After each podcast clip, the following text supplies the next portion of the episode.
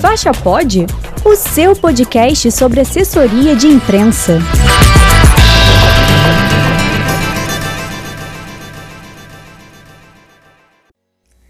Olá, olá, você que está ouvindo! Estamos começando mais um Faixa Pod. Me chamo Ana Paula Barbosa e no episódio de hoje vamos bater um papo sobre comunicação interna. Vou passar a palavra para a minha companheira de podcast, Mariana Benedito, que vai entrevistar a Talita Alves. Ela é comunicóloga e especialista em comunicação organizacional integrada. Primeiramente, é, a gente queria entender um pouco o que, que faz esse profissional de comunicação interna, né? A comunicação interna, ela é muito um relacionamento voltado para o público interno, que vai desde o papel de tornar a mensagem corporativa comum, tanto para o público externo quanto interno, quanto de motivar, de estimular, de promover essas pessoas a serem embaixadores da marca e para que elas possam difundir. É, os valores da empresa também. A comunicação interna ela também vai estar muito alinhada ao RH, a área de gestão de pessoas da companhia, porque é dali onde saem as políticas, a maioria das políticas e benefícios e outros programas voltados para esses empregados que a gente vai ter que comunicar para os empregados. Então, se a gente for ver ali, não sei se vocês estudaram aquela mandala da Margarida Kunsch, de comunicação integrada. Ela fala de. A Margarida Kunsch, ela tem um composto de comunicação integrada e ela fala de comunicação é, interna, comunicação mercadológica e comunicação institucional. Só que essa comunicação interna, ela divide muito entre comunicação interna e comunicação administrativa, que são fluxos, redes formais ali.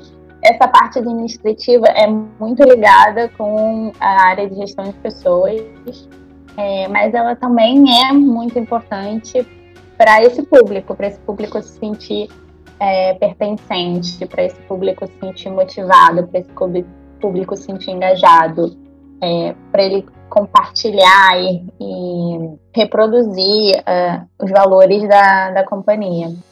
E aí você, na sua equipe, fica responsável por essa comunicação, né, para o público interno. Sim, sim, só que hoje eu acho muito difícil a gente conseguir separar o que é comunicação para o público interno do que é comunicação para o público externo. Eu acho mais fácil a gente comparar quando é uma comunicação que é só para o público interno. Então, eu vou publicar, vou comunicar alguma coisa sobre um programa de benefícios para a saúde mental dos empregados. Aquilo pode ficar ali dentro da empresa, mas aquilo também pode sair da empresa e ter uma postagem no LinkedIn e atrair novos talentos. E a mesma coisa ao contrário, eu posso fazer um vídeo promocional de marketing que seja interessante, que já faria parte de uma comunicação mercadológica naquela mandala da Margarida Kunsch e o empregado vai ver aquela, aquela comunicação e sentir orgulhoso e comentar com alguém, falar, ah, eu trabalho aí. É... E as pessoas, quando, ele, quando se encontrarem com ele, no, vão contar com os amigos no bar, aí o amigo vai falar, ah, legal, aquela campanha nova da tua empresa. Então, hoje eu, eu vejo essas fronteiras muito fluidas. E por mais que a gente tente por mais que a gente tente separar, é muito difícil, porque não tem muito aquele é, aquela linha divisória da comunicação interna com externa. Porque, por exemplo, aqui a gente tem a prática de liberar para os empregados o clipping das notícias do setor. Para todo mundo estar tá sabendo o que está acontecendo no mercado da, onde a gente trabalha. Então, isso eu poderia classificar como comunicação interna, como comunicação externa, porque é alguma coisa que veio de fora, mas a gente está divulgando internamente. Entende? Fica um pouco esse é, limbo entre as áreas da comunicação. Mesmo cuidado que teremos para uma comunicação externa, para uma comunicação interna com os empregados. Porque essa fronteira hoje, com os, as ferramentas de comunicação que a gente tem, com canais onde todos podem produzir conteúdo e falar com todos, são as redes sociais, é, essa fronteira entre comunicação interna e externa ela fica muito mais fluida, muito muito difícil de delinear. E você falou muito dessa sensação de, de pertencimento, né, do, do colaborador, do empregado. E aí a gente queria saber para você, assim, qual é a importância da comunicação interna nas empresas hoje? Está muito ligado a, essa, a esse sentimento de pertencimento?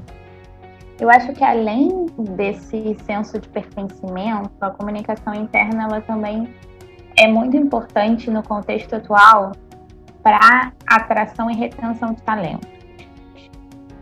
Porque o que a gente vê hoje no mercado é um movimento de enxugar a equipe, de reduzir é, o número de profissionais, de procurar profissionais mais multidisciplinares e, uh, e as empresas buscando por talentos que tenham essas, essas especificidades que eles precisam na sua ou na sua trajetória profissional ou na sua formação.